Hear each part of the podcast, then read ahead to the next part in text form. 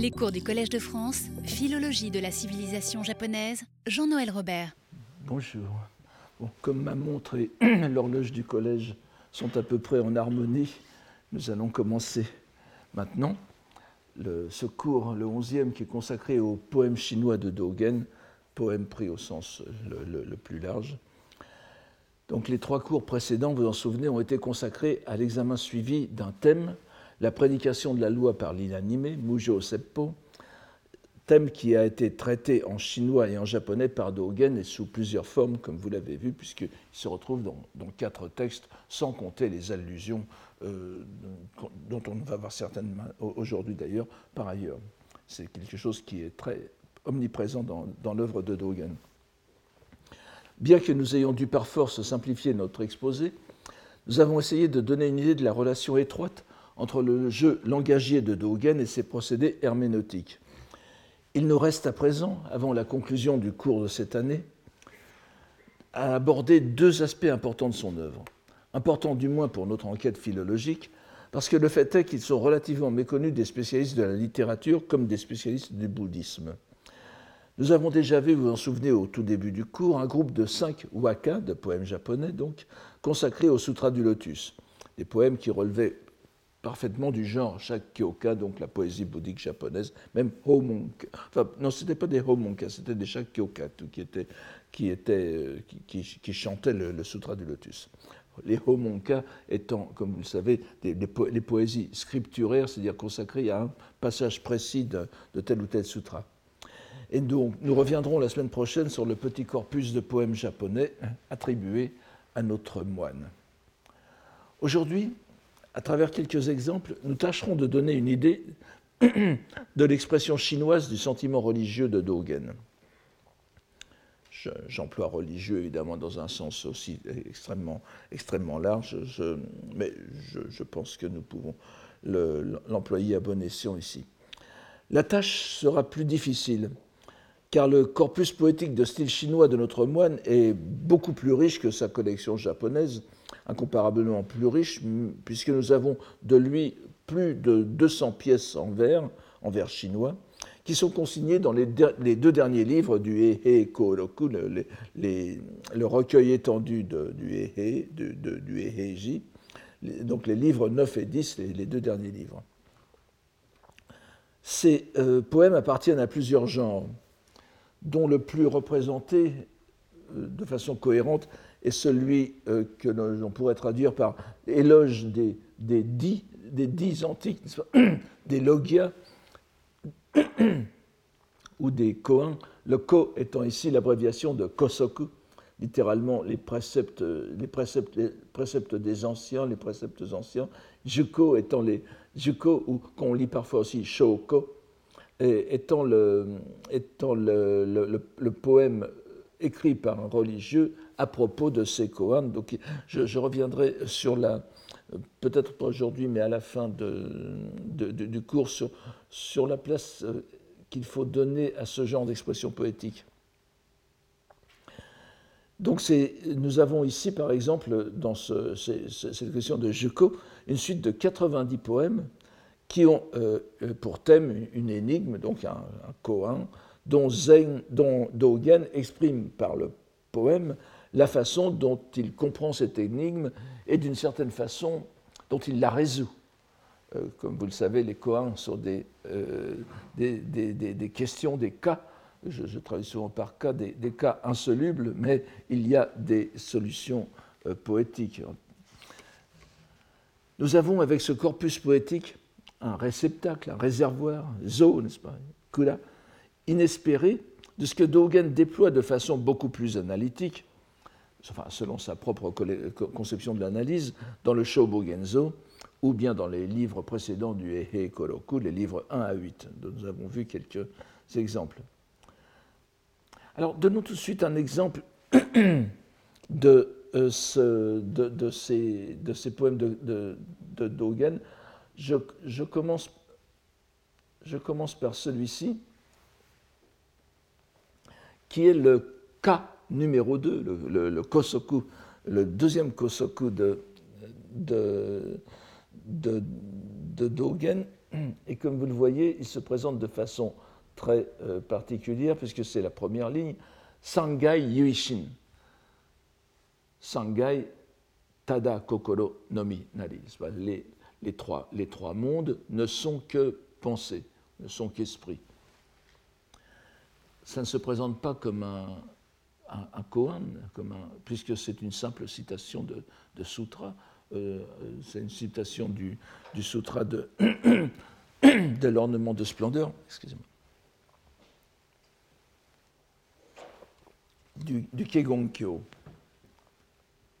Et euh, vous, allez voir, d'après les autres exemples que je, vais vous donner, que cette citation est très. Euh, enfin, la, façon de présenter cette citation, sans discussion, sans, discussion entre moines chinois euh, Chan, n'est-ce pas comme sont les autres, est un peu bizarre. Ce qui me fait penser que c'est un, Bien sûr, les, compilateurs ont, mis cette citation-là, mais c'est certainement quelque chose d'assez euh, ancien, euh, quelque chose que ce poème remonte à une œuvre de jeunesse de euh, Dogen. Vous allez voir pourquoi je vous le dis cela. Donc c'est et n'oubliez pas que Sangai Yuishin est aussi le titre de l'un des sermons de Dogen conservés dans le Shobogenzo. C'est le sermon 41 de l'édition en 75, en 75 livres, n'est-ce pas? Et voici donc le quatrain que nous donne Dogen. Je ne, je ne, euh, ce, sont des. Euh, ils appartiennent à, Ce sont des quatrains de sept caractères, tout à fait euh, normaux. Vous voyez qu'ils riment parfaitement selon la, selon la prononciation chinoise des temps, enfin selon les, les, canons poétiques chinois. Et évidemment, lu en japonais, ils ne riment plus. Je vous donne, ici, une, lecture qui est l'œuvre de, euh, de l'équipe réunie par monsieur, sur la responsabilité de, de M. Kagamishima euh, alors parfois vous verrez, je ferai quelques, changements, mais bon, euh, à, sa lecture, quelques changements motivés dont, dont je m'expliquerai. Euh, alors, ça, sansen tatoi kore kumo no saezuru aritomo, jinji kokoro nashi, itazura ni sunao kazou. Alors ce kokoro nashi, on pourrait le lire aussi kokoro naku, kokoro nakute, ou même mushin ni. Il y, a, plusieurs façons de lire, mais qui vont pas, trop influer sur le sens, mais sur le rapport avec la langue japonaise. Matsukoto Nakare, Ryumon Sankyu no Nami, Kanojure, no Ishi no Hanani Makase. Alors, voici la lecture, que je, la, traduction que je vous en donne. Bien que monts et fleuves aient pour limite les nuages, c'est en vain qu'insensé on compterait de. Excusez-moi.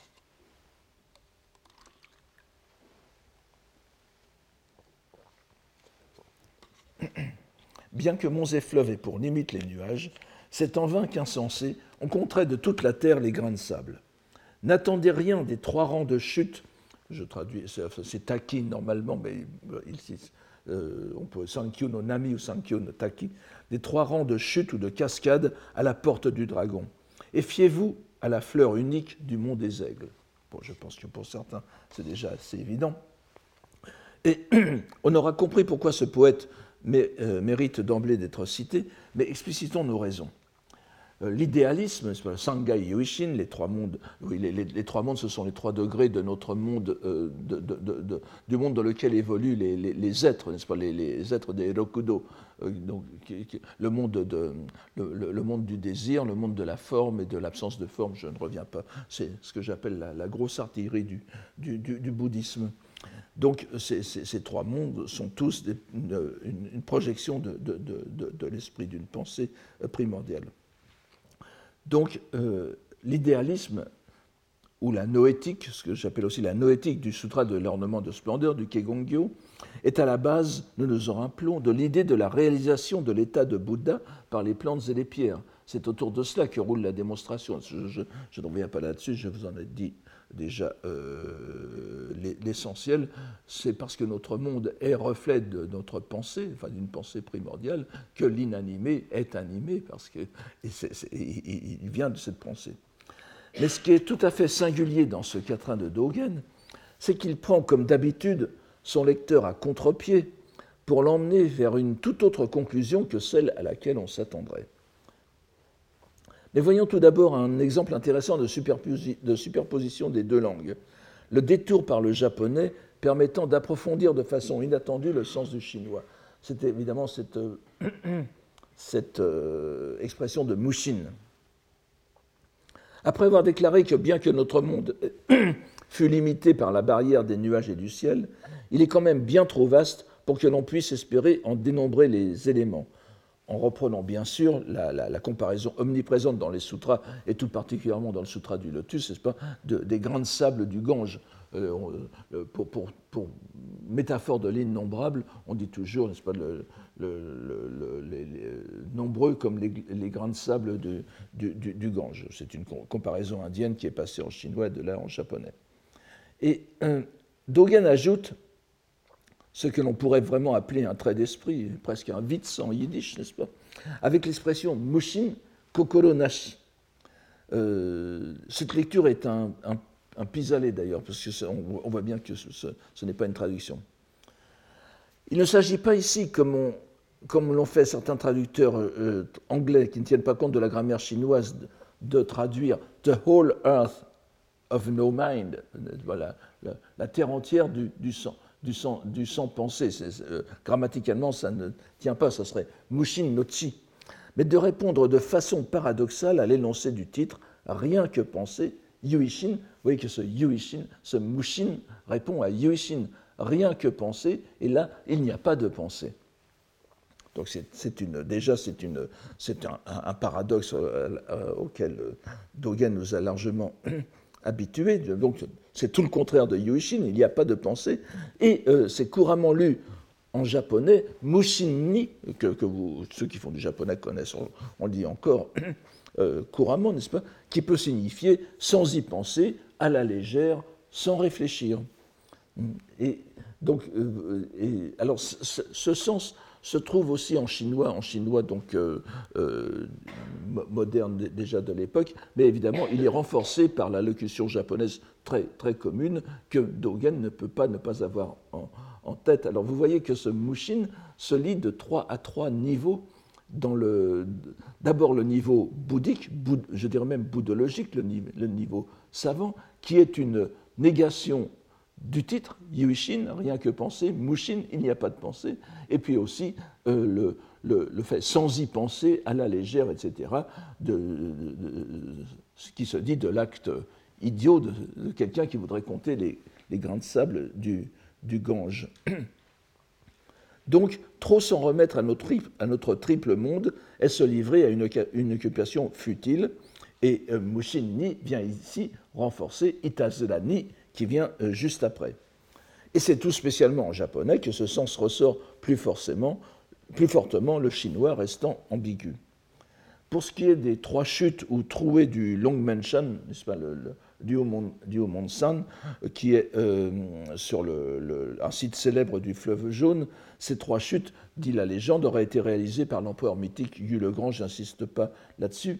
ce qui est important, c'est le, le nombre 3 qu'il faut garder à l'esprit. D'abord, dans la langue chinoise, couramment, cette expression qu'on retrouve parfois, to sankyu, n'est-ce pas, sankyu, onoboru, c'est euh, franchir les trois, degrés du longman, ça veut dire euh, accéder aux honneurs, réussir dans la vie, euh, réussir sa carrière même, avec une connotation tout à fait mondaine, qui se retrouve très souvent d'ailleurs et euh, c'est donc le. Ici, il y a une première, une première idée qui est celle des, occupations modernes, modernes, n'est-ce pas? C'est pour ça que je vous ai euh, traduit par N'attendez rien des trois rangs de chute à la porte du dragon. Et euh, c'est évidemment, c'est ici pour être écarté de la, de du, vrai but des activités humaines euh, par Dogen. Euh, et, on, le retrouve, on, retrouve, cette même idée dans beaucoup de poèmes de, Dogen, donc ne pas s'occuper des activités mondaines, au sens, au sens euh, qui appartiennent à, ce monde. Mais il est évident, et bien sûr vous, vous, vous l'avez compris en regardant le titre, que ce nombre résonne les, trois chutes, les trois cascades du, Long Mansion résonnent avec les, les, trois mondes qu'il choisit ici, euh, que Dogen choisit, de prendre comme métaphore de la société hiérarchisée, dans laquelle s'évertuent à monter ceux qui pensent peu, c'est-à-dire ceux qui comptent les grains de sable, qui voudraient compter les grains de sable du Gange. Il n'y a rien à en attendre. Mais ce n'est pas tout. Le dernier vers nous oblige à considérer cet avant-dernier vers dans un autre sens. Parce que je pense que vous l'avez compris, n'est-ce pas? Pour qui se trouve, comme ici, face à une opposition 3-1 dans un cadre bouddhique, tout spécialement au Japon, où le Sutra du Lotus est omniprésent, il ne peut le comprendre que comme opposition entre les trois véhicules, Sanjo, n'est-ce pas, et le véhicule unique, Ichijo. Les, les, trois véhicules que sont, les, comme vous le savez, les, les, les, les, auditeurs, Shomon, les Pratyeka Bouddha, les Bouddhas pour soi, Dokkaku, n'est-ce pas, ou bien Byakushibutsu, et les Bodhisattvas, Bosatsu. Certes, il y a aussi l'opposition entre les trois mondes, Sangai, et la pensée unique, Ishin, euh, qui, qui, est, aussi euh, euh, qui, qui, peut être compris dans, dans, dans, ce, dans, cette relation. Mais en même temps, Mushin, l'absence de pensée, euh, nie cette pensée unique. Alors, donc, en plus de la prévention, Matsukoto Nakare, ne vous fiez pas à, n'attendez rien de, de l'ascension sociale, qui est le sens habituel dans les trois mondes, le troisième vers nous prévient à l'encontre des trois véhicules graduels, c'est-à-dire les, trois véhicules qui sont dépassés par le Sutra du Lotus.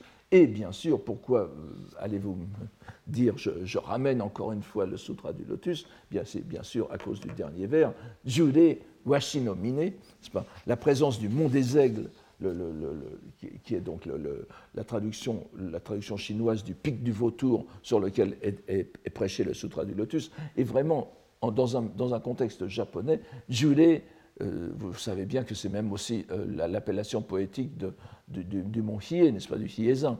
Donc la, simple, mention de ce, de ce nous met tout de suite dans une perspective euh, et qui est d'autant plus étonnante que ce n'est pas du tout ce que nous attendions dans un cadre de Sangai Yuishin, n'est-ce pas Il n'y a, les trois mondes ne sont que pensés. Et euh, surtout que le cas précédent, le, premier Kosoku, le premier koan de la, de la, de la série, euh, euh, était bien entendu une allusion à la fleur brandie par le Bouddha de, devant Mahakashapa, vous vous, vous souvenez. Ici, la fleur unique comme nous l'avons vu à satiété dans les années précédentes, ne saurait être que celle du Sutra du, Lotus. La curieuse ambiguïté du troisième vers nous amènerait aussi à imaginer que Dogen, toujours par son amour du paradoxe développé par son analyse linguistique, qui est toujours fondée sur le kundoku, n'est-ce pas, la, lecture euh, explicative du japonais, prend la formule, euh, la formule scripturaire les trois mondes ne sont que pensées, sangai yuishin tada kokoro nomi, au sens de dans les trois mondes, Sangai, il n'y a que pensées, c'est-à-dire des pensées d'arrivisme, les, pensées pour succéder, pour arriver soit à un but euh, mondain, Sangyu, soit à un but religieux, Sanjo. C'est encore une nouvelle preuve de sa liberté, et là on peut lire, on pourrait, on pourrait parfaitement lire en Kundoku, Sangai sangai ni tada kokoro aru nomi. Donc c'est encore une fois une nouvelle preuve de la liberté avec les textes, liberté qui est stimulée par le passage entre les deux langues. Ishino hana, évidemment, ça fait allusion à la, fleur brandie par le Bouddha, par Shakyamuni, devant euh, Mahakashapa. Vous vous souvenez de cela. Mais le mot juré, le pic des vautours, remet cette histoire en contexte parfaitement lutusien. Nous ne pouvons que remarquer ici, spécialement au dernier vers, mais je n'insiste pas trop là-dessus, quelques traits de chinois parlés.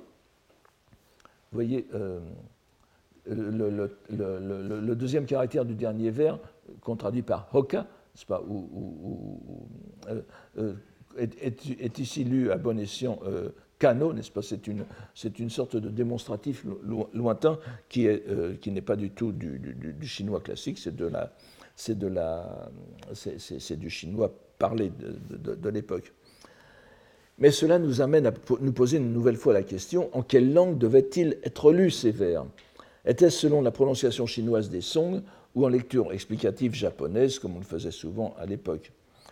Quelques-uns étant quelques-uns dans, dans, des vers, de, dans, dans, le recueil de poésie, disons plus, plus pur de poésie classique, du, dixième, euh, du dixième livre euh, sont formellement dédiés à des condisciples chinois de Dogen. Nous en verrons un tout à l'heure. Et donc nous devrions raisonnablement penser qu'ils pouvaient être lus en chinois, qu'ils devaient même être, être lus en chinois, du moins en Chine. Mais est-il possible de dire que ceux composés au Japon l'étaient aussi? La question est évidemment indissociable de celle concernant la prononciation des sermons de l'Eiheroku. Nous n'avons pas la réponse, malheureusement, je suis obligé de vous le dire. J'aimerais beaucoup penser euh, imaginer que Dogen a constitué dans son, dans son temple euh, retiré une sorte de petite euh, communauté idiolinguistique, n'est-ce pas, avec, où l'on employait un, chinois qui devait être, qui devait peut-être nous faire penser au chinois qui, a été employé beaucoup plus tard au Mampukuji, n'est-ce pas, le, grand, le grand temple près de Kyoto, qui qui avait, qui avait accueilli la, la, secte, disons, la, dernière branche, de, la dernière branche du, du, du, Chan chinois, ce qu'on appelle l'école Obaku. Il, y avait peut-être déjà quelque chose de ce genre à l'époque. Enfin, je, je vous dis, la, question n'est pas encore tranchée. Nous voyons en tout cas dans ce premier poème, dont il n'est pas possible de définir la date, et comme je vous l'ai dit, c'est l'un des rares de la série qui ne se réfère qu'à une seule citation. Donc on voit que Dogen est encore profondément imprégné de la pensée du lotus, au point d'en faire une sorte de provocation à l'encontre de la lettre de l'ornement fleuri. Il, oppose ici le, dernier, dernier, mot, c'est la fleur, la fleur du lotus, qui est opposée au kegongyo.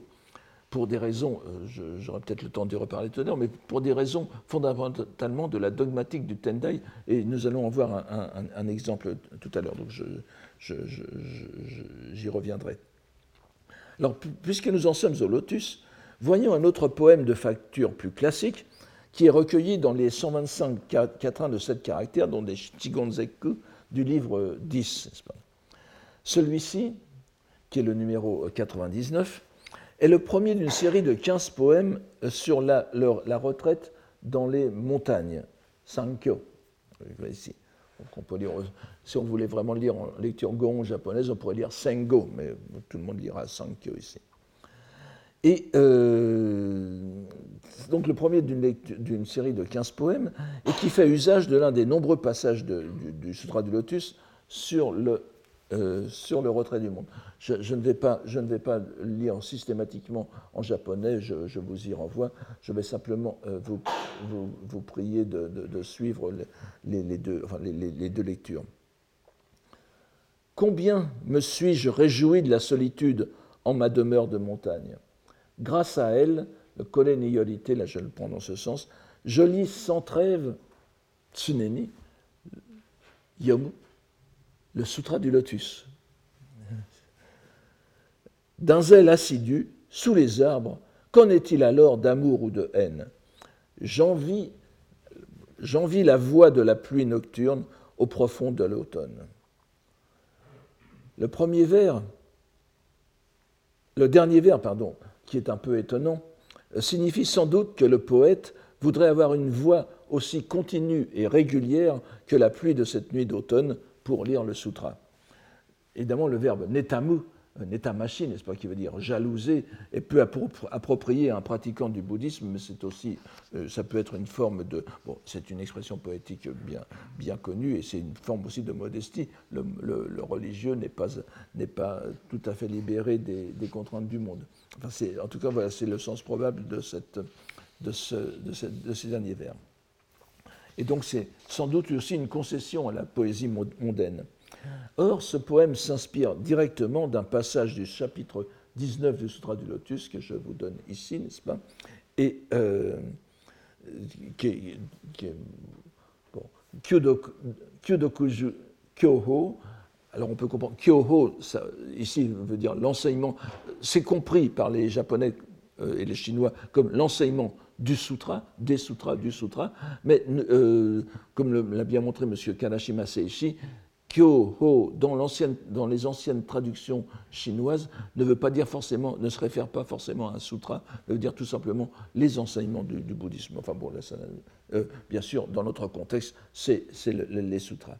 Donc, cela dit à peu près qu'ils lisent ou récitent les enseignements canoniques, ou bien copier des arbres dans les forêts, il s'applique uniquement à la méditation assise. Voyez, zazensu on vérifie encore une fois à la lecture du contexte de la citation combien il est important, lorsque vous trouvez une, citation, on l'avait largement vu dans le Wakan Reishu, combien il est important de ne pas négliger le contexte qui n'est pas dans la citation explicite. Il faut toujours aller voir la citation, puisque vous voyez que le mot important, c'est zazen, ici, la méditation assise, qui est bien sûr l'un des, euh, vous vous souvenez du slogan presque de, le slogan presque de, de, de, Dogen, Shkantaza, il n'y a qu'à s'asseoir, il n'y a qu'à s'asseoir en méditation, et il va chercher dans le Sutra du Lotus une citation scripturaire dont euh, celui qui connaît le, sutra sait qu'elle finit sur le terme zazen. Vous voyez qu'il met ensemble, donc, dans cette,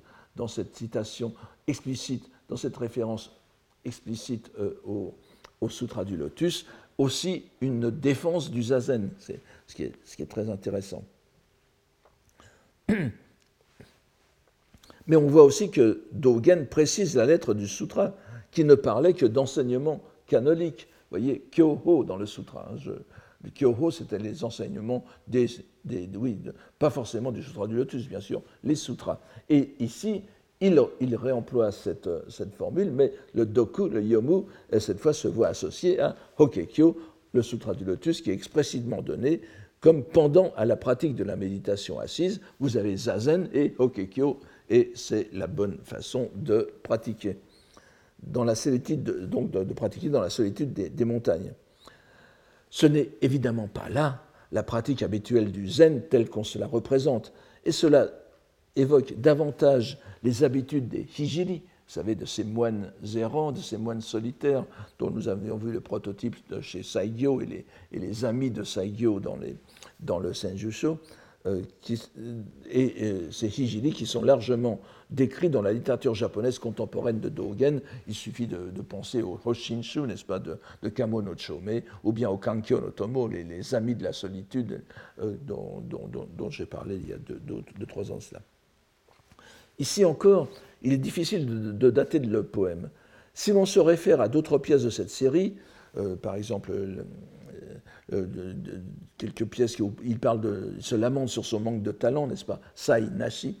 Le, rejet des études laïques aussi, représenté par les neuf, les neuf écoles Zoku Kyoryu, les, les, neuf, les neuf écoles vulgaires des penseurs chinois de l'Antiquité, on a l'impression que l'ensemble date des premières années de vie monastique. Je, parle des, des, 15, des, petits poèmes sur la vie solitaire, n'est-ce pas Mais ceci n'est évidemment qu'une impression. Il est en tout cas fort marquant, je le répète, de trouver le zazen ainsi associé au lotus en un couple que l'on imaginerait beaucoup plus difficilement dans un poème chan chinois. Plus typique de cette, poésie d'inspiration directe de la religiosité chan, si l'on veut bien nous autoriser ce terme qui pourrait passer pour un oxymore pour certains, c'est ce poème que nous citerons pour montrer combien l'expression poétique de Dogen peut aussi se laisser porter par le contexte propre à son expression linguistique. Nous avons encore présent à l'esprit le poème emblématique par lequel Kawabata Yasunadi, vous vous souvenez, ouvrait son discours du prix Nobel avec euh, un poème de Dogen, donc, dont le troisième vers était À l'automne, la lune, comme symbole poétique Akiwa Tsuki. Nous trouvons au numéro 17 du livre 9 deux poèmes sur un euh, célèbre koan zen dont nous n'avons ici qu'à donner euh, l'énoncé que vous trouvez en, première, la première ligne, n'est-ce pas? Tsugi imada manzezaru toki ou mitazaru toki ikan. Qu'en est-il de la lune quand elle n'est pas pleine? Donnons celui des poèmes qui nécessitent le moins d'explications. Il y a deux poèmes, l'un est, trop compliqué pour être abordé ici. Je vous donne celui-ci qui est euh, quand même beaucoup plus simple, euh, malgré les apparences. Enfin, vous voyez, Kawara omigaki, Kagami omigaki, Tenkan o migaku, En o sadanshite, Michi imada amane karazu, Jiki ni omou. Et voici, euh, Jiki ni omou, Shuchu ni tsuki aru ni arazu, getsu motoyori o. On peut polir la lune, polir la tuile, polir le miroir, polir la voie lactée. Coupé par les nuages épais, c'est un peu le même, le, même terme que Saezulu que nous avions tout à, que nous avions tout à l'heure. Coupé par les nuages épais, la voie n'achève pas sa perfection circulaire. J'ai l'intuition, jikinyomo, j'ai l'intuition que l'équinoxe d'automne, ce n'est pas lui qui donne la lune, c'est la lune qui, dès l'origine, détient l'équinoxe d'automne.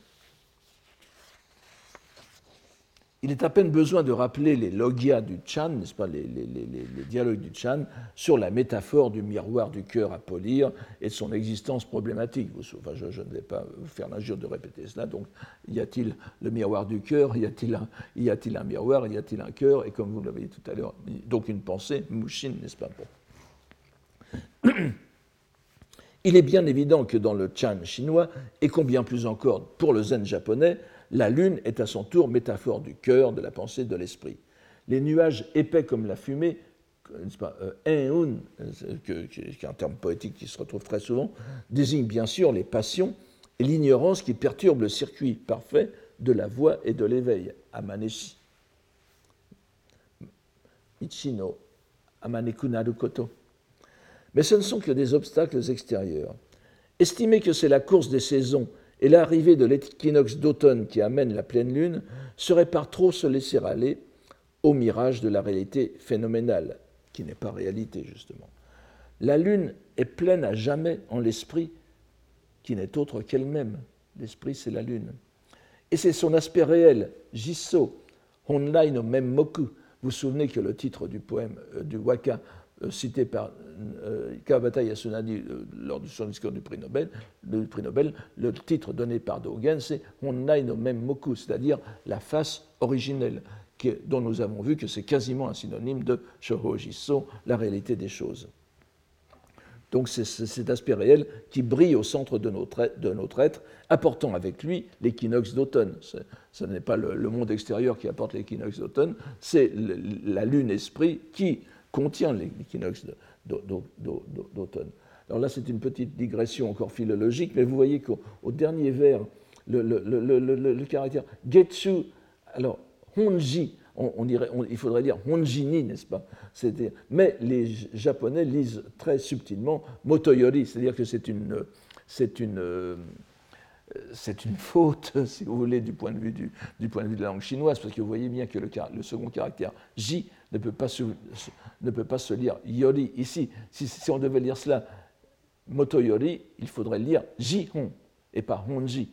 Mais euh, là encore, c'est un kufu, n'est-ce pas, un truc japonais qui permet à la fois d'intégrer parfaitement la lecture japonaise en l'adaptant parfaitement au caractère chinois, mais euh, presque à, contresens. Mais euh, ce, caractère est très important, ce, euh, cette expression est très importante. Il faudrait d'ailleurs la lire plus correctement.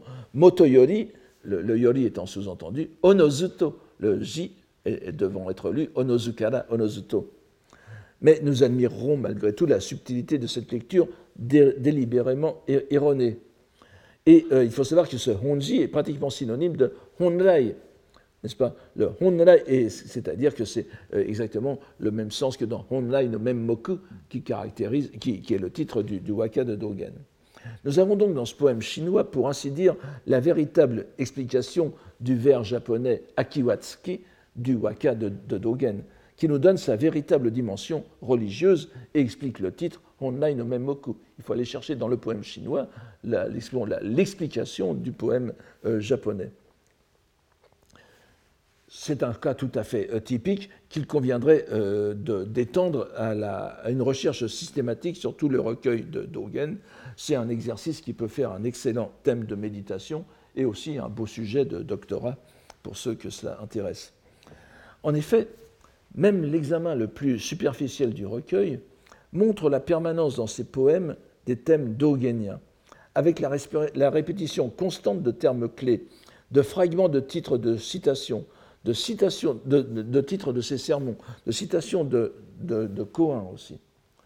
En voici un, excellent euh, poème, un, excellent exemple, dans un poème euh, qui n'est pas affecté à un koan, un poème euh, qu'on pourrait appeler plus purement littéraire, qui se trouve donc au, livre 10, et c'est le numéro 47 du livre, du, livre 10, qui est dédié à un bachelier, Shuzai, n'est-ce pas? Vous voyez les, deux derniers caractères de la première ligne, c'est quelqu'un qui a réussi aux examens régionaux et euh, qui répond au nom de Zhu c'est un nom euh, chinois, donc Josenni en japonais. Et euh, nous allons retrouver un vocabulaire justement qui nous est familier et qui nous montre à quel point Dogen rumine constamment les, des, des, thèmes qui sont somme toute assez, assez réduits, et qui imprègne toute sa poésie et sa langue, et sa langue, sa langue religieuse. Bon, je vous, vous avez, la, vous avez la, la, lecture, la lecture en bas. Je ne pense pas avoir, euh, je ne pense pas avoir fait de grandes divergences avec les, les éditeurs euh, japonais. Donc voilà. Euh, J'attire bien sûr votre attention sur le, troisième vers, n'est-ce pas? Kenjiki, enfin on pourrait dire Kenshoku, mais il faudrait Kenjiki Monjo ou bien Kenshoku Bunsei, mais vous voyez bien qu'il vaut mieux le dire en lecture Goron. Donc Kenjiki Monjo Tomoni Datsuraku Su ou Seba. Et Tozai Namboku, là aussi cette expression que, l'on trouve aussi dans le Lotus bleu de Tintin, mais ici euh, qui a euh, euh, une expression qui aime beaucoup Dogen. Donc Onozukara, vous voyez le Onozukara tout à l'heure, Ruzus. Ce dont il faut se rendre compte, encore une fois, le shirubeshi, le, mot shiru qui veut dire se rendre compte, prendre conscience de et pas savoir. Ce dont il faut se rendre compte, c'est que la loi de Bouddha parvient à la vacuité de l'esprit. Ce ne peut être chose épuisée par la parole humaine. Une fois dépouillée d'Atsudaku, la vision du visible et l'audition des sons, est et ouest, sud et nord, sont, spontanément co-intégrés. sous, ils coulent l'un dans l'autre en, en, fusion, en quelque sorte. Le discours bouddhique vise directement la vacuité, c'est-à-dire l'absence de nature propre de la pensée. C'est ce que veut dire shinku ici. Et il ne peut être énoncé de façon satisfaisante par le discours humain. Et on se rappelle l'insistance de, Dogen sur le caractère inconcevable de la prédication en absence d'animé, mujo, n'est-ce pas, qui est la vraie, les vrais états de prédication. C'est la, prédication dans laquelle n'intervient plus aucune intentionnalité. Le troisième vers est entièrement composé de termes que nous avons déjà vus. La vision de la couleur, c'est-à-dire du visible, la vision du visible, n'est-ce pas? L'audition des sons. Et l'on se rappelle que Dogen a insisté dans le sermon sur Mujo Seppo sur le passage du sens auditif souvenez que c'est Gensho, n'est-ce pas, le Manako no Tokoro, au sens, euh, euh, du, sens auditif, c'est-à-dire c'est-à-dire euh, nisho, la, fonction auditive, au sens visuel, gensho, le manako no tokoro, pour la perception de la prédication. Ce qui est l'un des moyens de se dégager des des contraintes sensorielles, cette espèce de synesthésie, avec une indéniable revalorisation constante chez Dogen de la fonction visuelle. Euh, là aussi, on, pourrait, généraliser ça en allant euh, peut-être un peu loin, mais vous savez, comme il a souvent été dit, la religion, on peut dire les religions indiennes, la transmission religieuse en Inde repose sur l'audition, la shruti, n'est-ce pas La révélation, c'est ce qu'on entend. Alors que dans le monde sino-japonais, c'est la vision qui est, importante, comme l'indique même le terme de shobogenzo, n'est-ce pas le, réceptacle oculaire, le réceptacle de l'œil. Mais bien sûr, ce qui nous arrêtera dans ce poème, c'est la mention du terme datsuraku le dépouillement, l'acte de faire tomber ou de dépouiller ou de se dépouiller. Et vous vous souvenez que le sujet ou l'objet normal, c'est shinjin mi to kokoro, c'est-à-dire le corps et l'esprit qui se dépouillent. Et je vous avais incité à, imaginer cette comparaison du, du seau dont le fond, dont, le fond euh, tombe, n'est-ce pas, ce qui fait tomber tout le contenu. C'est cela qui est derrière Datsulako nous voyons que Dogen profite d'une certaine liberté offerte par la composition poétique pour séparer, ce qui est assez rare, le verbe de son sujet, puisque constamment chez Dogen, c'est Shinjin Datsuraku, et le remplacer par un autre terme qui lui tient à cœur, c'est-à-dire les deux, fonctions euh, sensorielles. Il va sans dire que les facultés sensorielles, le, le, le, le ken et monde, n'est-ce pas, sont comprises dans le binôme corps-cœur, mito kokoro. Chaque fonction sensorielle est ancrée, comme vous le savez, dans le corps, d'une part, euh, c'est les, les, les, les, organes, de, de, de, la, les organes sensoriels, et euh, ces organes sensoriels, donc les, pas, les tokoro, ont une correspondance dans la conscience. Vous avez, un, gensho, la fonction visuelle, et genshiki, la conscience visuelle qui transforme cela. Donc vous avez exactement le Shinjin ici. Et cette, correspondance se trouve dans la conscience Shinshiki, n'est-ce pas, Kokoro no Shiki, que nous avons déjà vu chez Dogen la, dernière fois, et que nous, retrouvons le terme Shiki ici tout à l'heure. Ce n'est donc pas un abus de langage que d'utiliser ce terme, ce verbe avec cet objet. Mais ici encore, un exemple du procédé de la permutation linguistique, chez Dogen, qui le pousse à combiner systématiquement les termes qui lui semblent fondamentaux dans sa description de la loi bouddhique. Il faudrait bien évidemment lire du début à la fin les poèmes Juko de pour retrouver et la puissance démonstrative de son discours. On peut en effet les lire. C'est un, c'est un, alors c'est aussi bien Dogen que le, compilateur de, ce livre qui est, responsable, mais nous avons vraiment une sorte de, déroulé euh, tout à fait intéressant de, la pensée dogenienne à travers ses coins, encore une fois, et son interprétation poétique. cela est bien sûr euh, impossible, mais nous allons, en examinant quelques poèmes sur des thèmes voisins ou que nous avons déjà abordés, tenter d'avoir un aperçu fugitif de son herméneutique euh, poétique.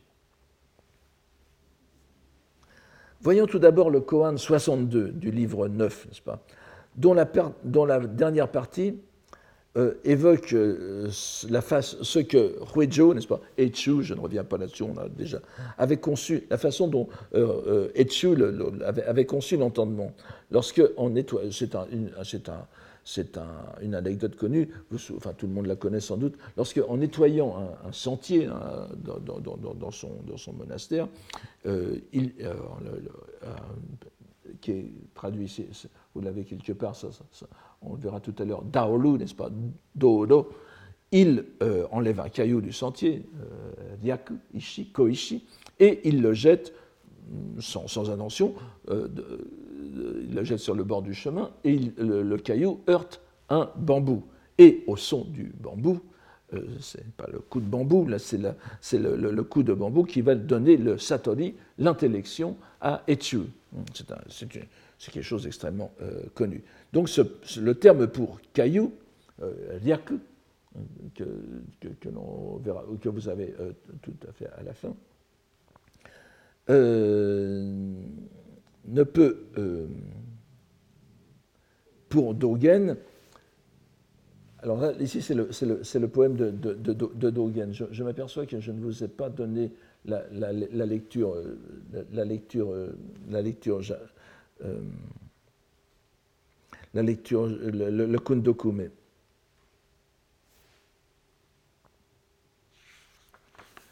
bon, c'est vrai, je, je, je, vais le, le, Bon, vous voyez, Shujitsu, on peut dire Kyoshin ou Kojin ni Ho no itaru koto o matsu.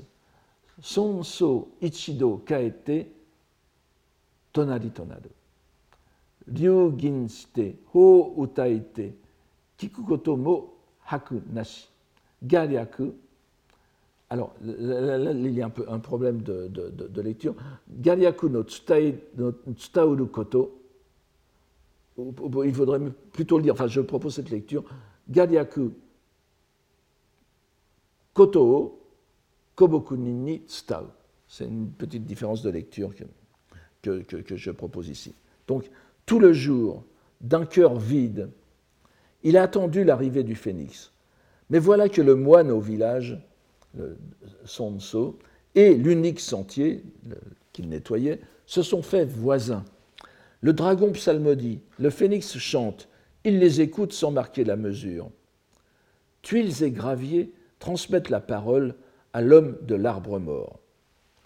Dogen, ici, en réinsérant le terme gadiaku dans l'anecdote, l'anecdote ne donnait que le terme diaku, le petit caillou, transforme le son fortuit du caillou jeté contre le bambou en gadiaku, c'est-à-dire, vous souvenez, l'un des termes fondamentaux de sa démonstration sur la euh, prédication de l'inanimé les tuiles, les tuiles et les graviers, les, les, les somoku, les, plantes, les, arbres, les, herbes et les plantes.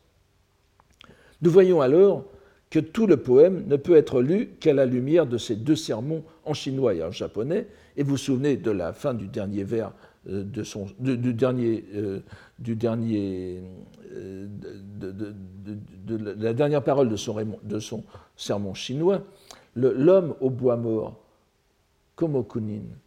C'est le, c'est le, le bâton, c'est le, c'est le moine qui tient le bâton Ishino Chujo, vous vous souvenez, ou qu'on peut dire aussi Ishino Shujo, le bâton, le, le, bâton de soutien qu'a le moine, le, moine bouddhique.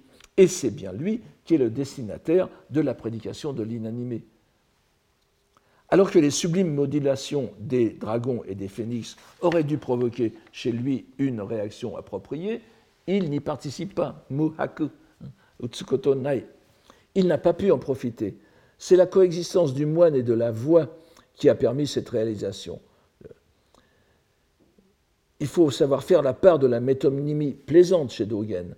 On se souvient que dans les, incités énumérés dans son sermon Shohojiso, il donne l'incité du bâton et du chasse-mouche, Shujofusu.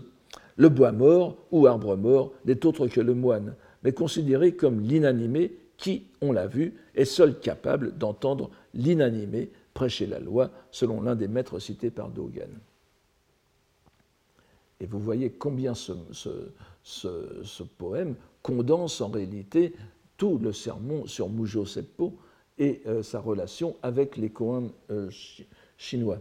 Et il répond même explicitement, le Komokunin répond vraiment à la fin du, sermon chinois de Dogen sur l'inanimé sur la prédication euh, de, l'inanimé. Comme de bien entendu, cette question de l'inanimé nous amène à celle de la nature de Bouddha. Et nous pouvons suivre la façon dont Dogen traite ce thème à travers de nombreux poèmes de cette série d'énigmes. Je n'en choisirai que deux, deux, ou trois ici.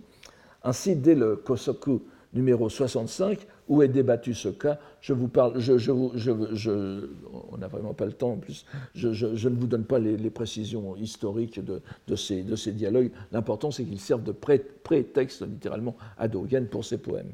Voici le, le, dialogue Chan chinois, n'est-ce pas?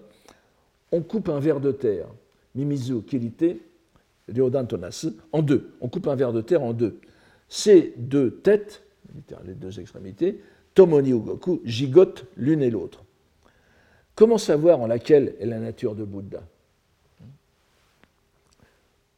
Busho Dochiraka no Kashira ni Aduka. Et le poète, le, ce moine Zen Chosha, n'est-ce pas, répond, répond Moso Sulukoto Nakane, euh, ne pensez pas n'importe quoi.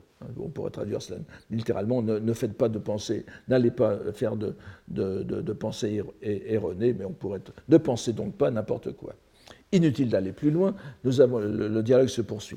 Inutile d'aller plus loin, nous avons le cœur de la question posée sur le mode Chan, mais comme cela arrive souvent, nous avons euh, une première conclusion poétique qui est ici de la main de, de Changsha, enfin de Chosha, du moine chinois.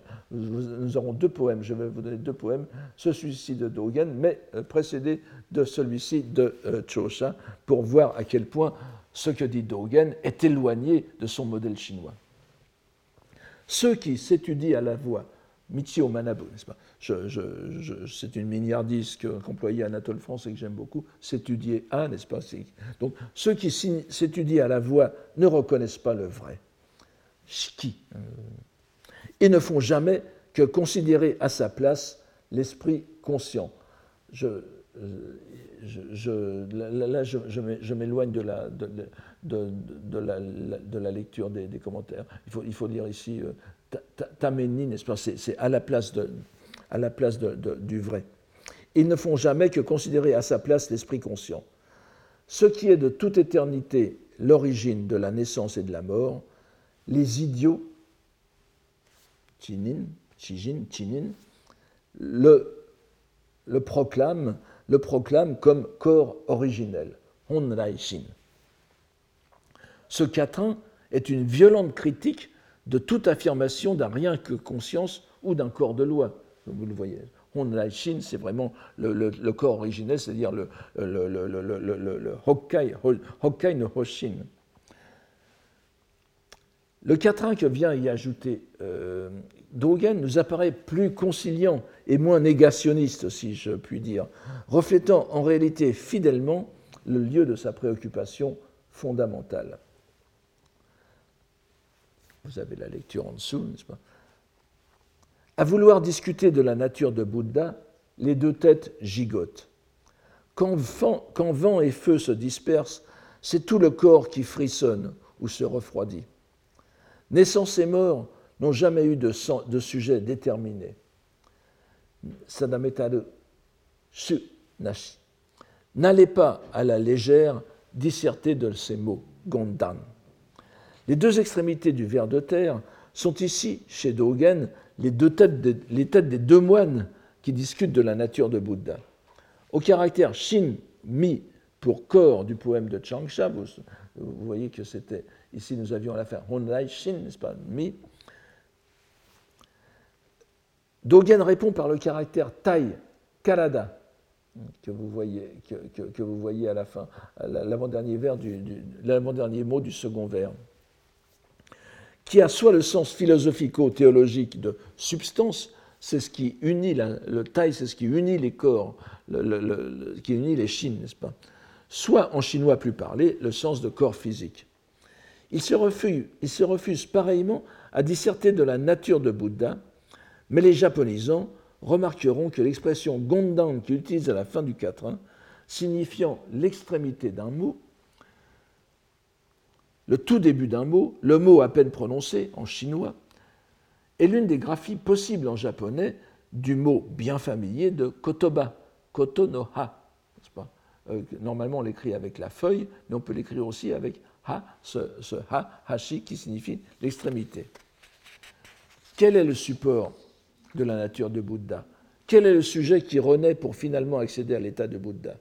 Dogen se refuse bien sûr à répondre, mais cette retenue est moins agressive que son prédécesseur chinois.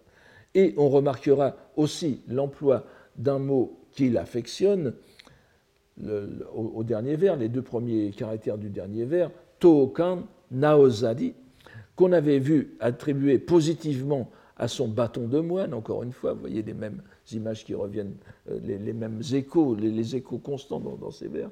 Le, bâton de moine était naosari, tokan, c'est-à-dire qu'il était en tranquillité d'esprit, mais ici, avec la, négation, euh, ça, prend un sens de, quelque chose au sens de faire quelque chose à la légère, n'est-ce pas?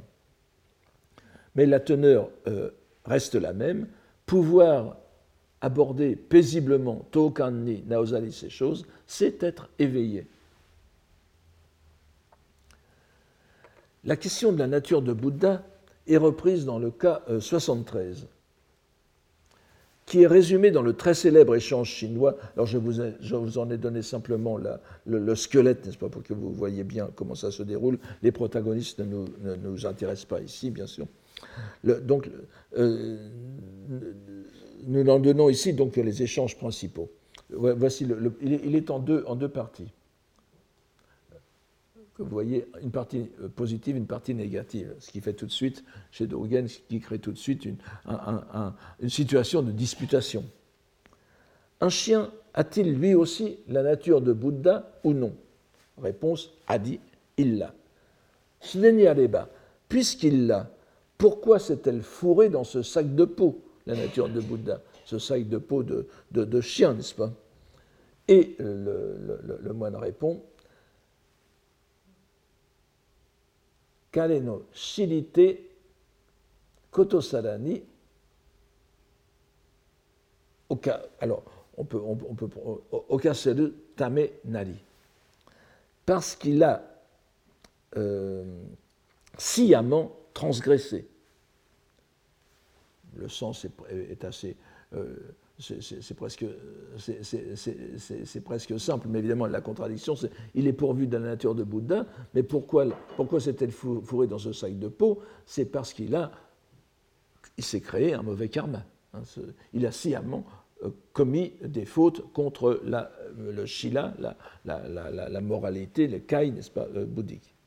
Et le second échange, va nous mettre euh, la possibilité contraire. Un chien a-t-il lui aussi la nature de Bouddha ou non? Munashi, il ne l'a pas. Tous les êtres ont la nature de Bouddha. Pourquoi un chien ne l'aurait-il pas? Parce qu'il a en lui la conscience de ses actes.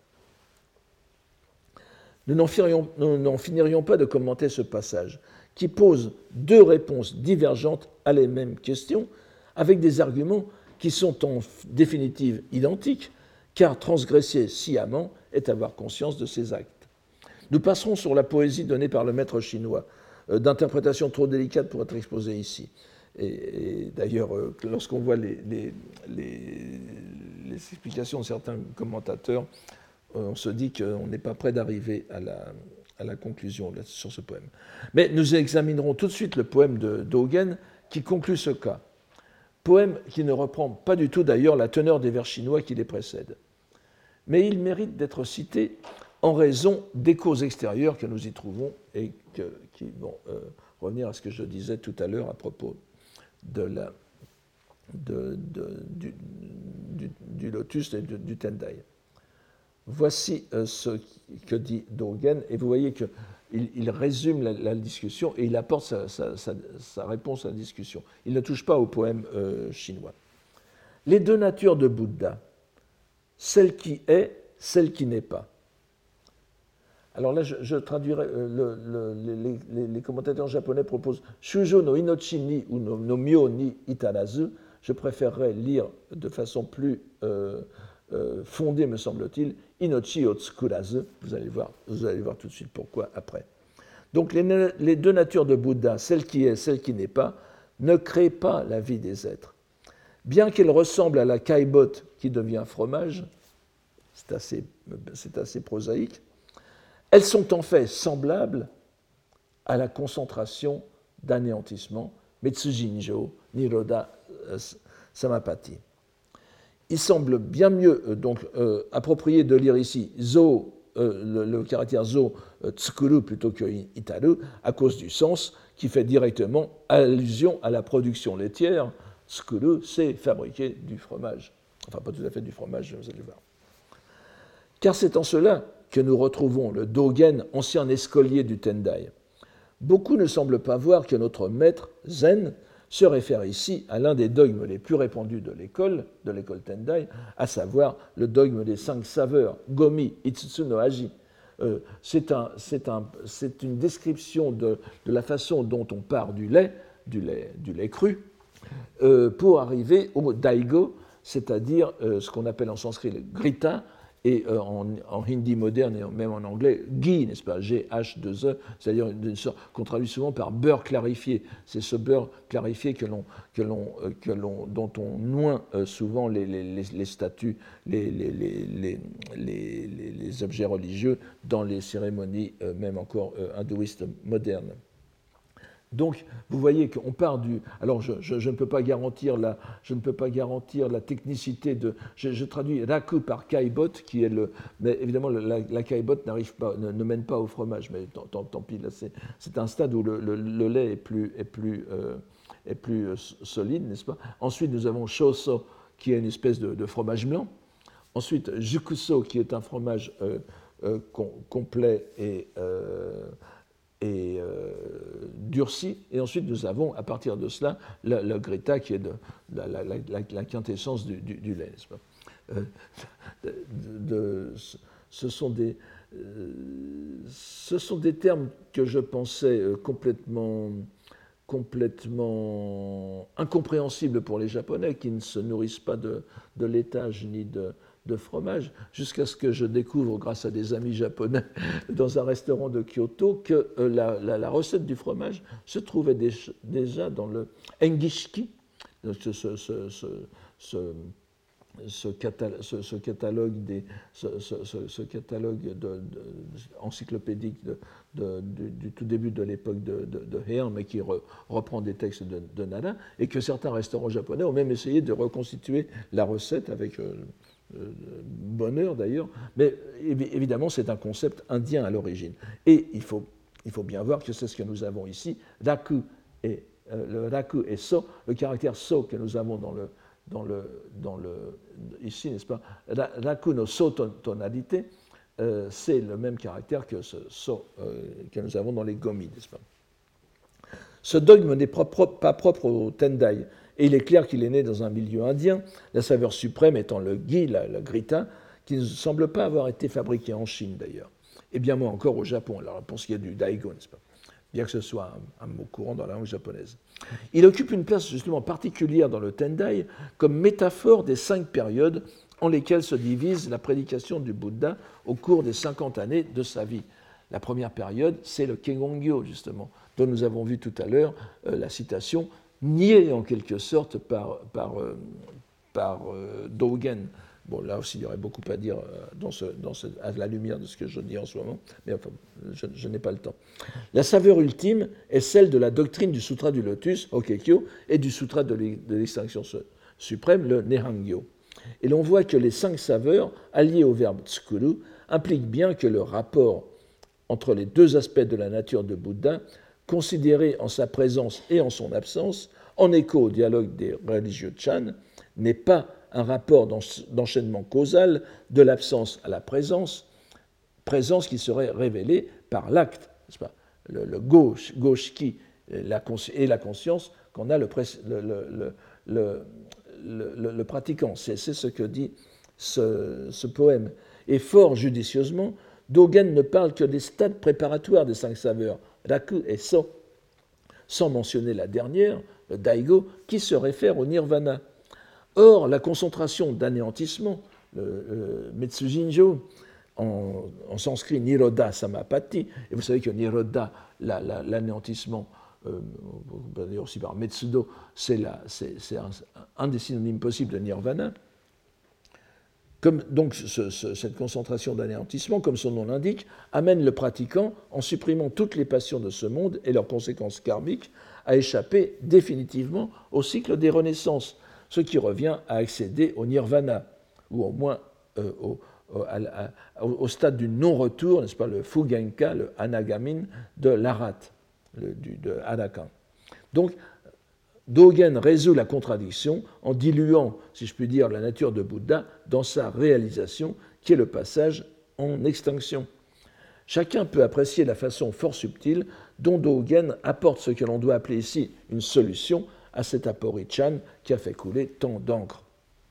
Et ce qui est particulièrement intéressant dans la solution qu'il apporte est qu'il a recours à des catégories dogmatiques qui ne relèvent pas du Chan, mais des courants qui l'ont formé antérieurement, la dogmatique Tendai et à l'intérieur de celle-ci les catégories les plus élémentaires, puisque la concentration d'anéantissement relève des quatre fruits, des quatre fruits, n'est-ce pas? Yotsuno, Kudamono, Shika, c'est-à-dire du petit véhicule. Il se sert donc des catégories scolastiques du Tendai pour aller en chercher les degrés élémentaires qui lui servent de solution pour les questions les plus profondes du grand véhicule. Encore une fois, nous avons à la fois une partie de l'humour de Dogen et, quand même sa grande subtilité euh, doctrinale. Nous voudrions conclure ce bref aperçu, trop bref encore une fois, de la poésie de Dogen par un exemple très parlant de sa délectation au jeu de langage, à son analyse constante des particularités du chinois qu'il réinterprète grâce à la liberté que donne le kundoku, la lecture euh, explicative japonaise. Voyons donc,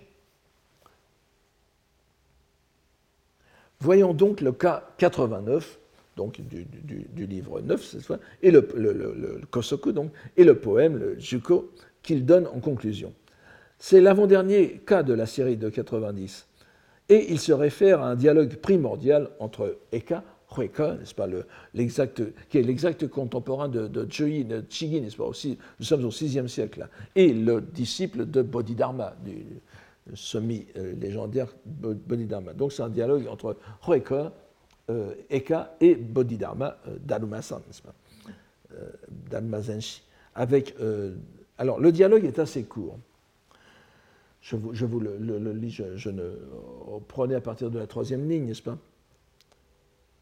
Donc, le, grand maître euh, demandait au premier patriarche Mon esprit n'est pas apaisé. Il y a cela guise.